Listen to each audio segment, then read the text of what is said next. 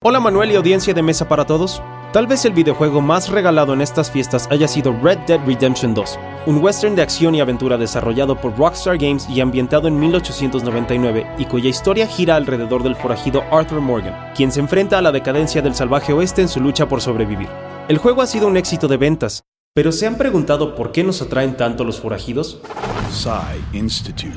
Masterpiece, Your Life. El término proscrito se remonta al nórdico antiguo y se refiere a quien ha sido declarado culpable de un delito in absentia y ha preferido escapar, por lo que él y cualquiera que lo ayude estaría fuera de la protección de la ley de modo que cualquiera podía justiciarlos.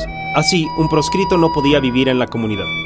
En tiempo del salvaje oeste, la práctica de proscripción ya era obsoleta, pero el término se siguió utilizando para aquellos que escapaban de un castigo. Así, en el western el proscrito no está fuera de la ley, sino que es buscado por un delito que le impide permanecer en la comunidad y que a menudo pondría precio a su cabeza, convirtiéndolo en presa de los cazarrecompensas.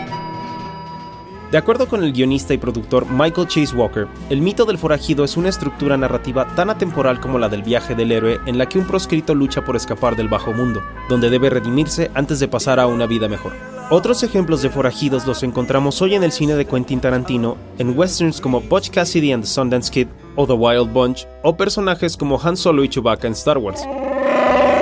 Idea original y guion de Antonio Camarillo. Soy Leo Robles y nos vemos en la próxima cápsula SAE.